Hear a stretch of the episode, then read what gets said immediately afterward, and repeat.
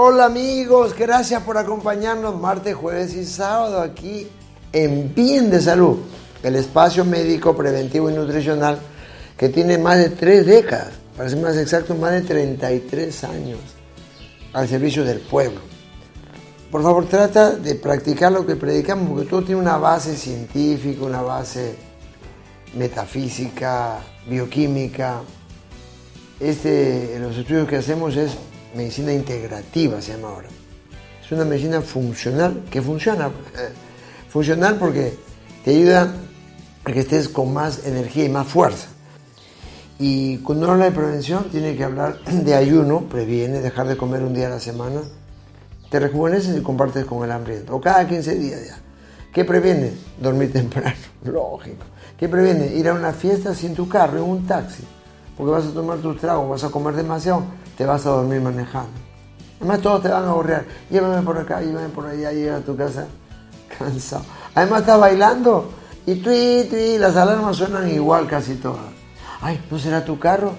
Deja a tu pareja bailando ahí para mirar si es tu carro el que suena. Ya. ¿Prevenir qué es? Comer despacio, previenes una gastritis. Prevenir es perdonar, porque previenes una enfermedad, porque el que está con odio baja la defensa. Prevenir en caso de, desastres es, oye, ordenarse, organizarse. ¿Quién apaga la luz? ¿Quién apaga, el gas? ¿Quién tiene las llaves en orden? Hemos hecho entrevista al ingeniero Nolte sobre la prevención. Vamos con el ingeniero Nolte que nos ha hecho un enfoque sobre la prevención. Es un experto en prevención. Es bombero y es también doctor en zootecnia y nutricionista. Nutriólogo es. Adelante. Mi nombre es Enrique Nolte. Soy ingeniero zootecnista, sociólogo, especializado en nutrición. También soy bombero voluntario desde que tenía 16 años. ¿Qué importancia tiene el uso del casco en caso de sismos?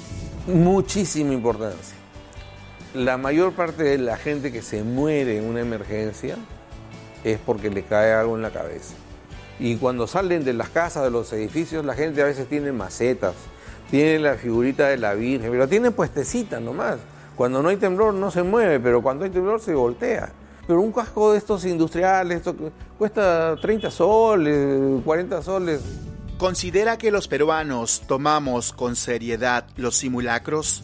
Primero que nada, hay probablemente más de la mitad de la población, ¿qué me importa? No? Yo sigo con mi trabajo, no hago nada.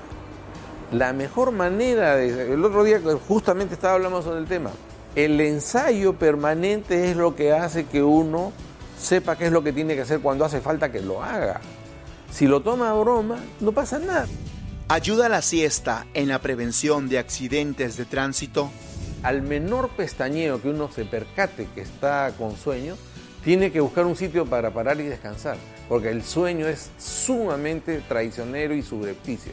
Uno se duerme sin darse cuenta que se está durmiendo. Si tiene sueño, descanse, no maneje. ¿Qué es lo básico que debería tener una mochila de emergencia?